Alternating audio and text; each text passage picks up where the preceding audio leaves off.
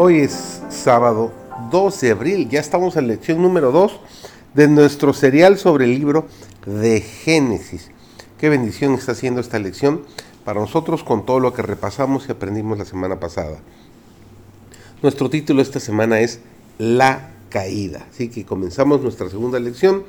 Sábado 2 de abril, su servidor David González, comenzamos. Cuando nuestros primeros padres fueron colocados en el bello jardín del Edén, fueron probados en su lealtad a Dios. Estaban en libertad de elegir servir a Dios o por la desobediencia aliarse con el enemigo de Dios y el hombre. A Adán y a Eva se les permitió participar de cada árbol del huerto, con excepción de uno. Había una sola provisión. El árbol prohibido era tan atrayente y hermoso como cualquiera de los árboles del huerto. Se lo llamó el árbol del conocimiento, porque al participar de ese árbol, del cual Dios había dicho no comerás, tendrían un conocimiento del pecado y experimentarían la desobediencia. Es imposible explicar el origen del pecado y dar razón de su existencia.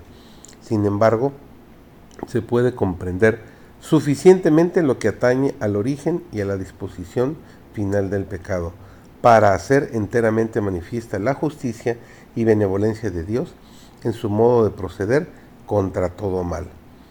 Nada se enseña con mayor claridad en las Sagradas Escrituras que el hecho de que Dios no fue en nada responsable de la introducción del pecado en el mundo y de que no hubo retención arbitraria de la gracia de Dios, ni error alguno en el gobierno divino que dieran lugar a la rebelión.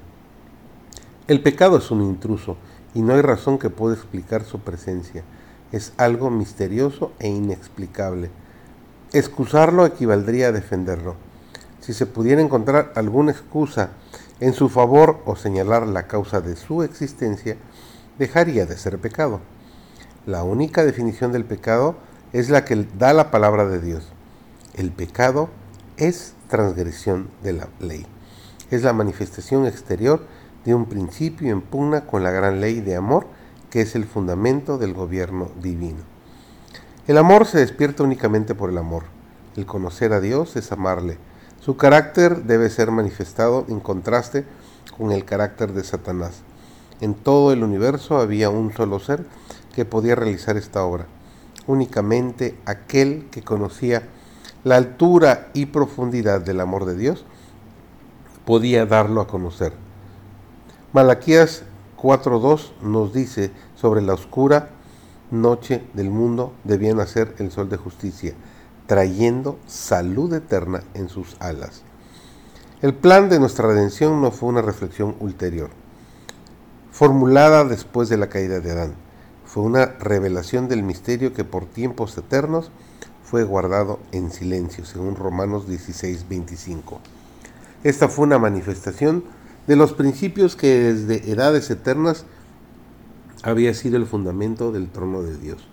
Desde el principio Dios y Cristo sabían de la apostasía de Satanás y de la caída del hombre seducido por el apóstata. Dios no ordenó que el pecado existiese, sino que previó su existencia e hizo provisión para hacer frente a la terrible emergencia.